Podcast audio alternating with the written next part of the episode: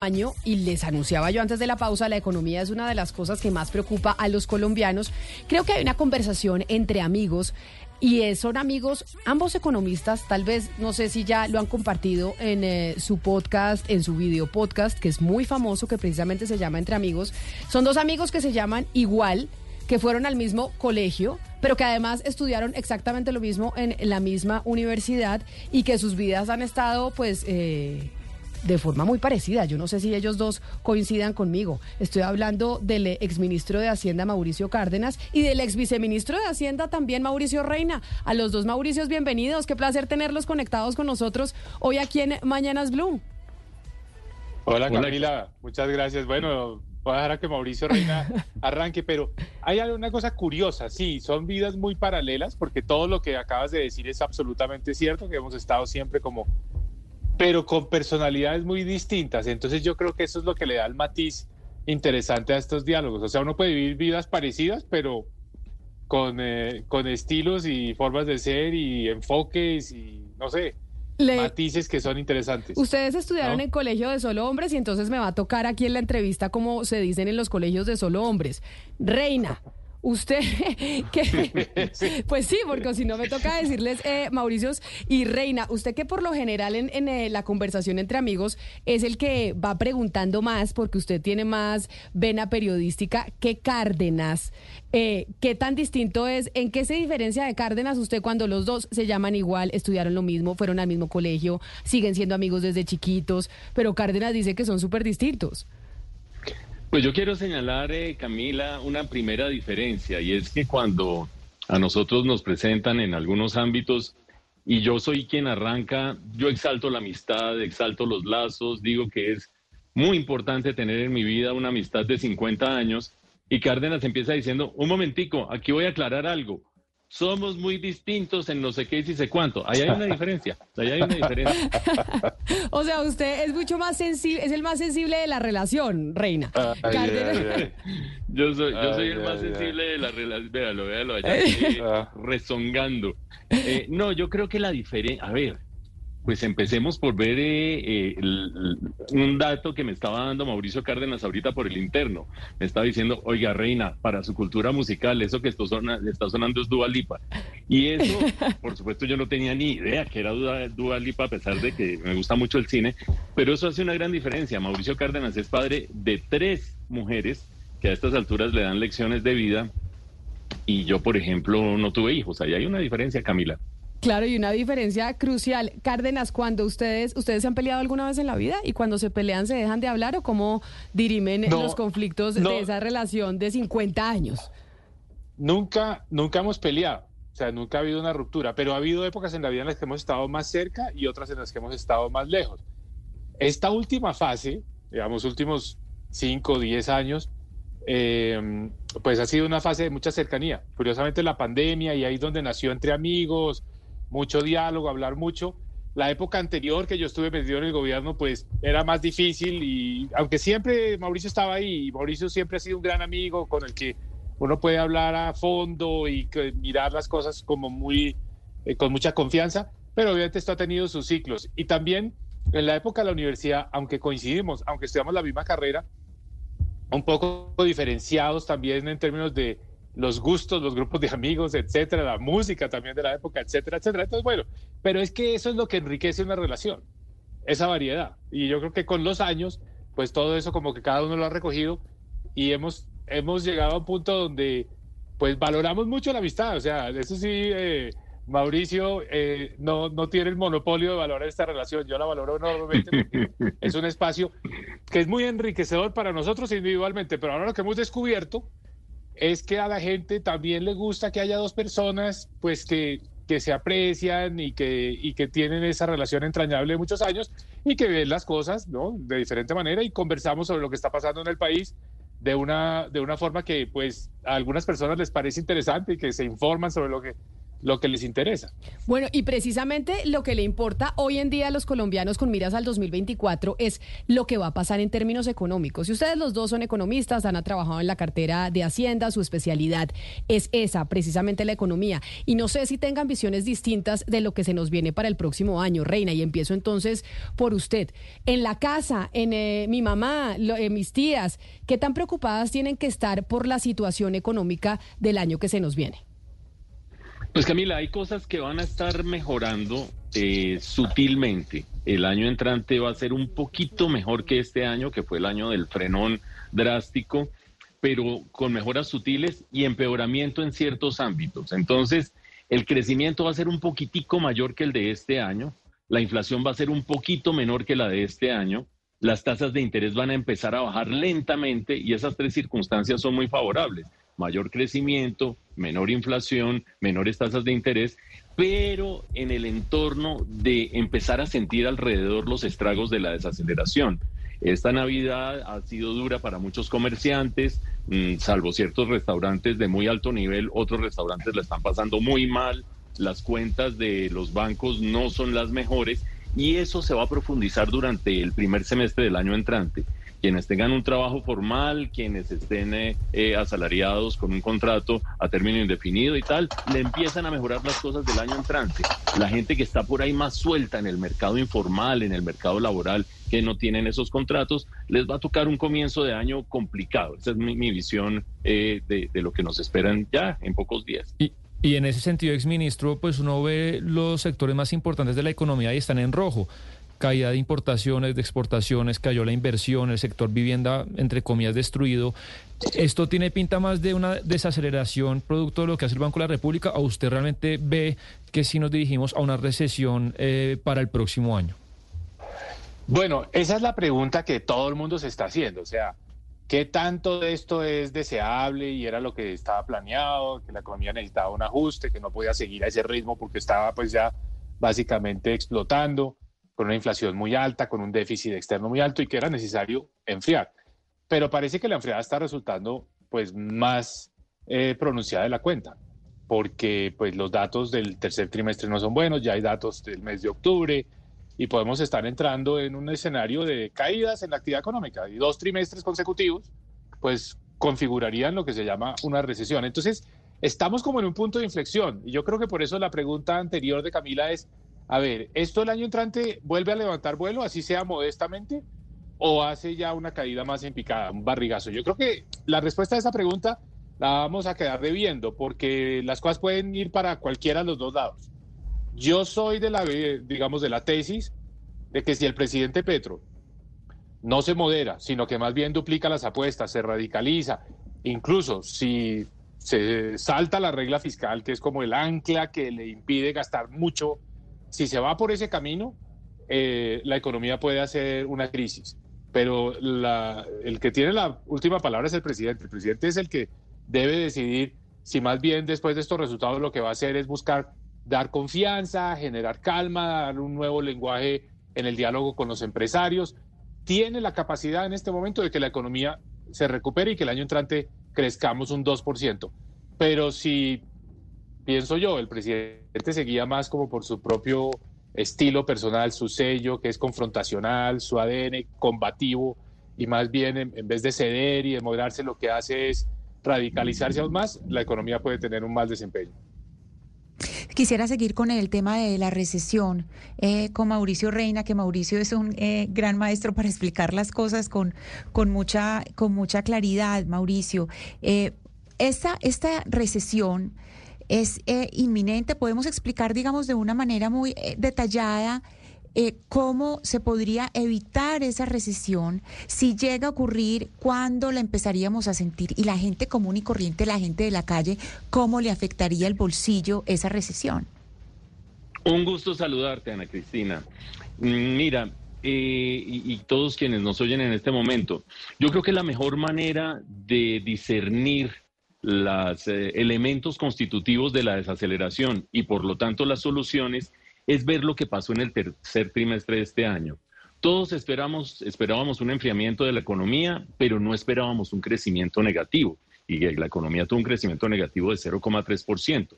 Recordemos que dos trimestres consecutivos de crecimiento negativo configuran recesión, es decir, que este trimestre en el que estamos ahora, si vuelve a haber crecimiento negativo, como parece sugerirlo el dato de octubre, pues tendríamos recesión. En ese tercer trimestre, insisto, hubo dos elementos. El enfriamiento de la economía propio de las altas tasas de interés, de luchar contra la inflación, y eso lo esperábamos. Pero hubo una cosa muy sorprendente, y es una caída muy drástica, de más del 20% de la inversión. Y esa caída de la inversión es gravísima, esa no se la esperaba mucha gente. Y esa es la que tiene que ver con reglas del juego. Ahí está la caída de la inversión en infraestructura, la caída de las compras de vivienda, la caída de inversión productiva. Y eso tiene que ver con lo que estaba señalando Mauricio Cárdenas hace un momento, y es reglas del juego que se van moviendo e incertidumbre en el entorno. Entonces, si se llega a presentar un crecimiento negativo en el último trimestre, tendríamos los dos trimestres de crecimiento negativo, tendríamos recesión y la manera de salir del componente cíclico de la recesión ya la estamos implementando, reducción paulatina de tasas de interés. La manera de salir del componente eh, coyuntural de la recesión, que es el de la incertidumbre que genera el gobierno, solo la llave la tiene el gobierno y es dejar de hacer unos anuncios exabruptos un día que vamos a acabar con la regla fiscal, que vamos a intervenir la tasa de cambio, que cada ocho días hay un anuncio que deja a la gente colgada del techo y eso es lo que no ayuda para nada. Hay una cosa que no se puede separar de la economía y es la política. Y yo creo que este gobierno se ha puesto sobre la mesa esa alianza y ese matrimonio que muchos economistas tan técnicos como ustedes alguna vez quisieron separar. Y es la política de la economía. Y ahí quiero preguntarles a ustedes como amigos que sé que son de la misma escuela económica, porque ambos son de la Universidad de los Andes, tienen como eh, la misma tendencia en términos Cárdenas de política. ¿Qué tan cercanos son ustedes dos en términos de inclinaciones y de ideología política?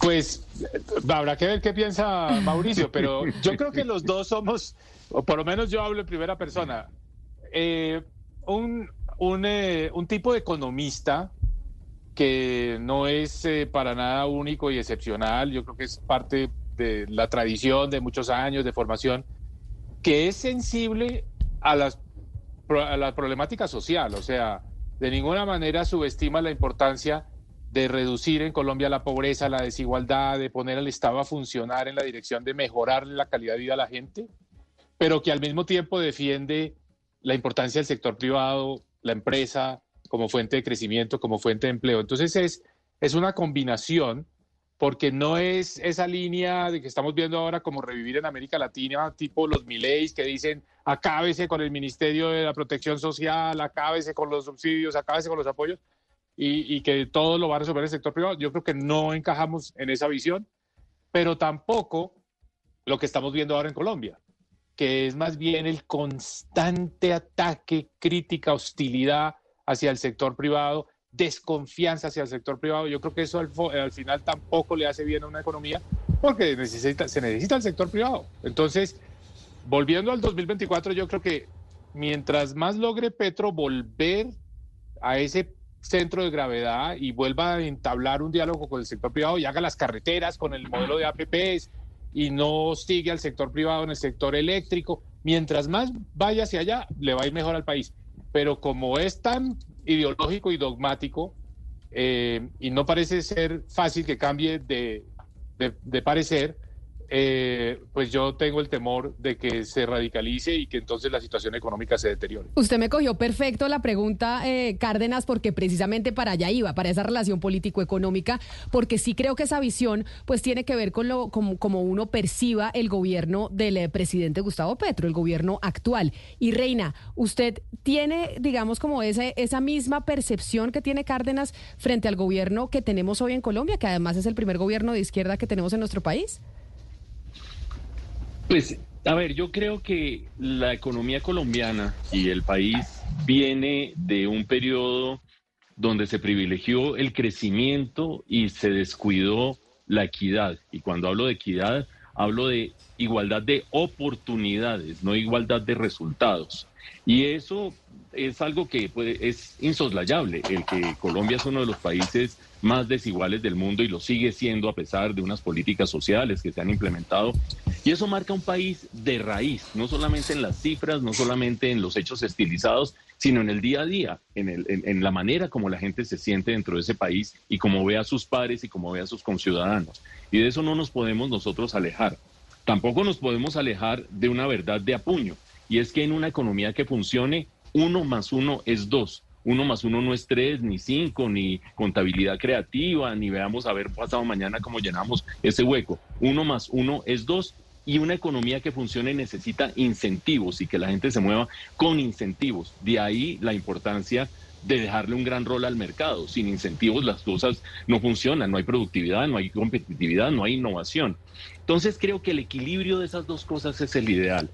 A mí a veces me parece que el presidente Petro piensa por fuera del tablero del 1 más 1 igual a 2 y piensa por fuera del tablero de los incentivos. Y pensar por fuera de esas dos cosas es tremendamente peligroso, porque lo que hace es que las políticas de corto plazo que tratan de resolver el problema de inequidad, etcétera, etcétera, etcétera, se salen de la sostenibilidad del mediano plazo y se vuelven unos pajaritos en el aire. Y esos pajaritos en el aire son muy propicios y muy funcionales al populismo, pero son fatales para la economía en el mediano plazo.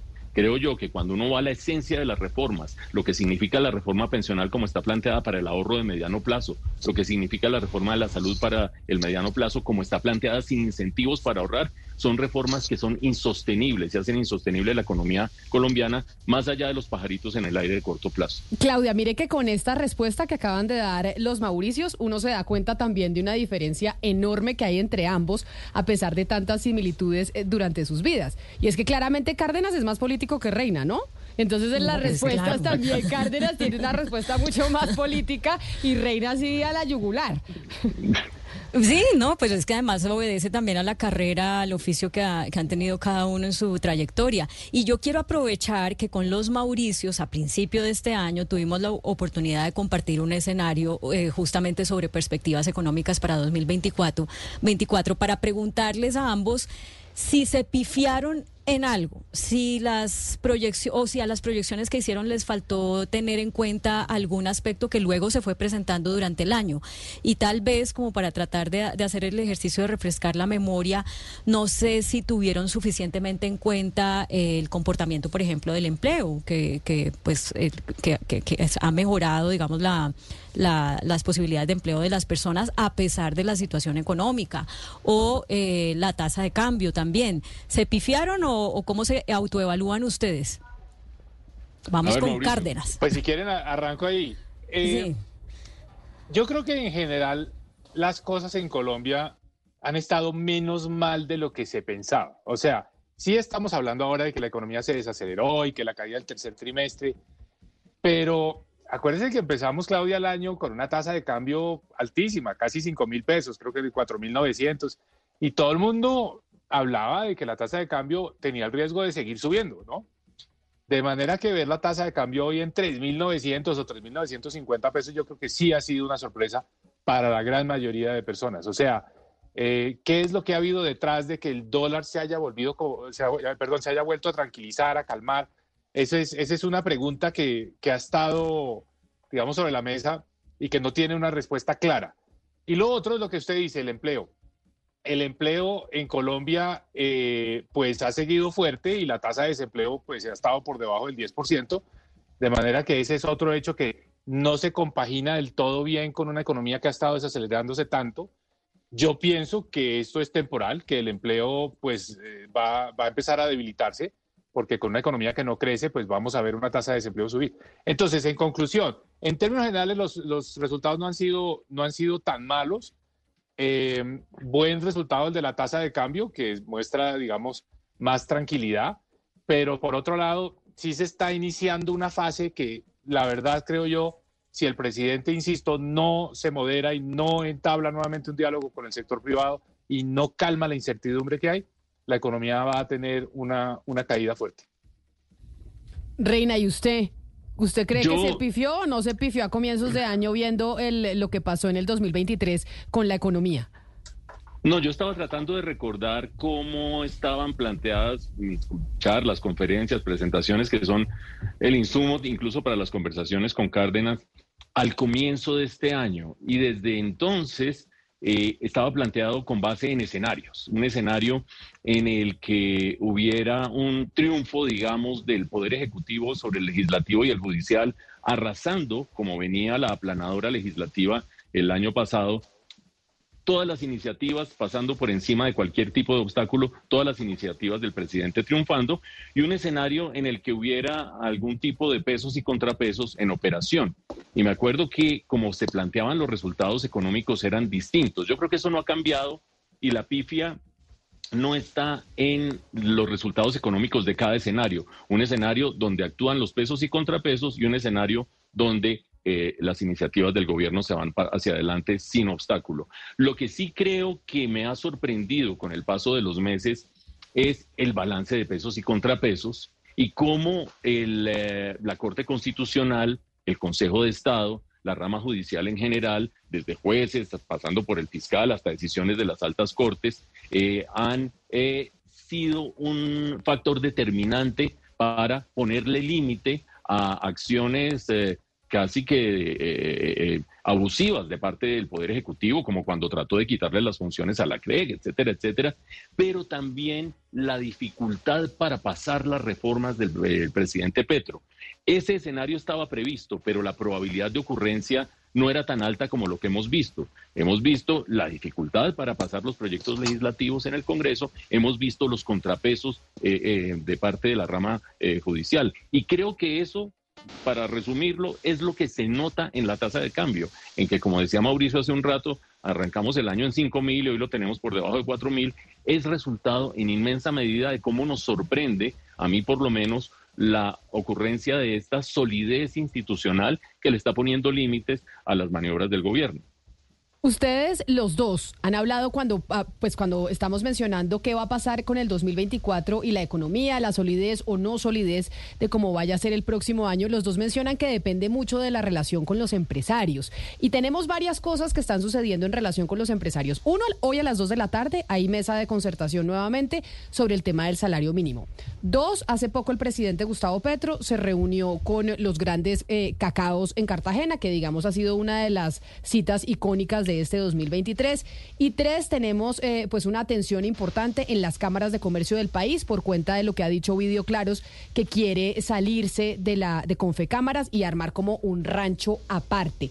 Con estos tres elementos que vemos del 2023, yo sé que son muchos más, pero digamos como estos son los más recientes, esa relación con los empresarios, sé que acá estamos haciendo vaticinios, Cárdenas, ¿Qué tan bien o qué tan sólidas pueden estar entre las partes en el 2024, entre el gobierno de Gustavo Petro y el sector privado?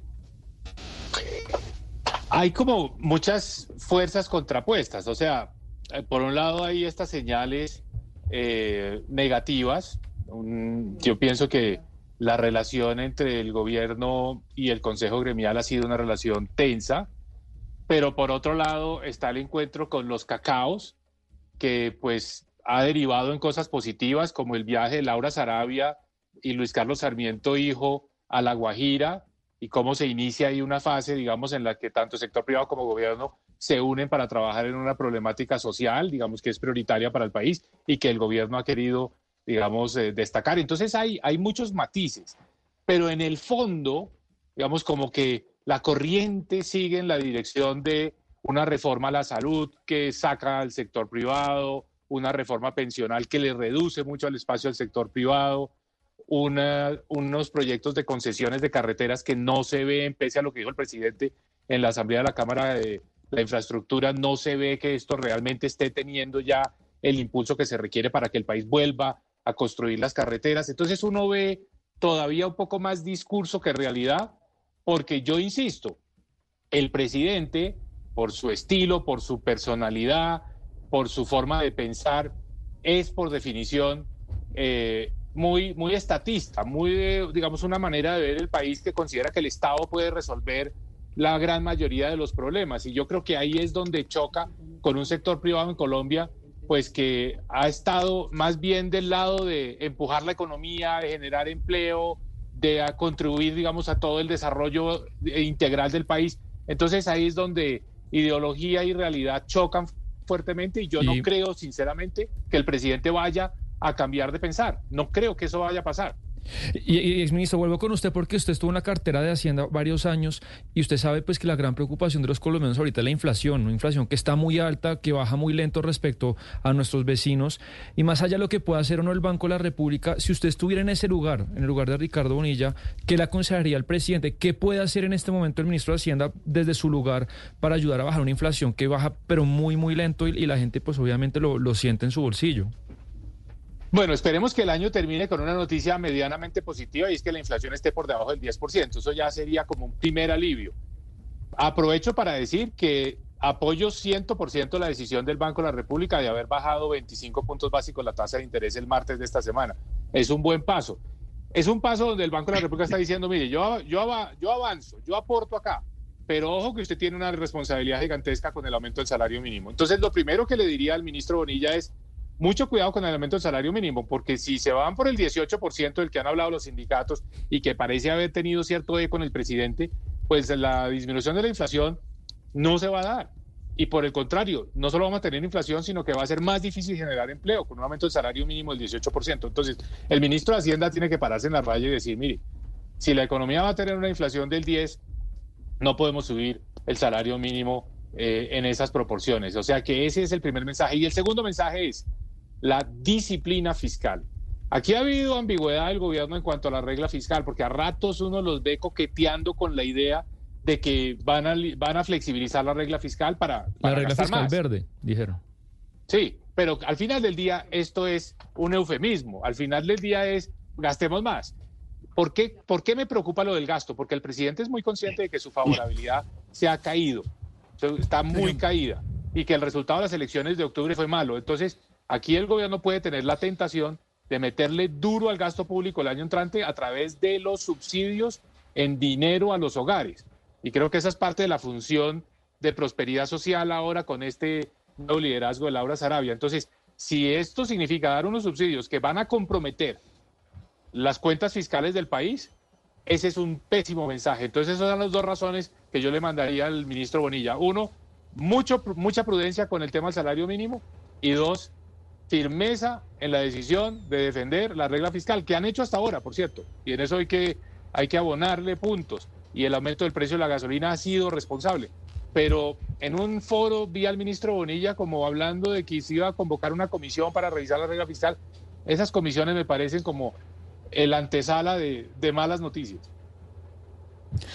Bueno, pues esto se, nos va acabando el tiempo, pero yo quiero un comentario rapidísimo y es que eh, oyéndolos pienso si no será que en Colombia estamos pencando por ser demasiado fatalistas en los análisis económicos, teniendo en cuenta que estamos experimentando por primera vez un gobierno de izquierda. Si uno mira lo que ha pasado en México, por ejemplo, lo que ha pasado en el Perú eh, o en otras economías de izquierda, por supuesto, exceptuando Venezuela, pues eh, al final los países sobreviven y y, digamos, pasan de un gobierno de izquierda a uno de centro o de, derecha y la economía pues se acomoda a todo eso. ¿No será que hemos sido muy fatalistas? Reina. Yo espero poder, poder hablar porque es que me agarró un ataque de tos. Ustedes tendrán esta tos seca todos que estamos teniendo en Bogotá. Todos tenemos esa tos, yo no sé qué es lo que pasa y es solo tos y uno está hablando y se ahoga, pero, pero yo llevo un mes, eh, Mauricio, llevo un mes con esta tos. Yo estoy haciendo nebulizaciones como si fuera un bebé.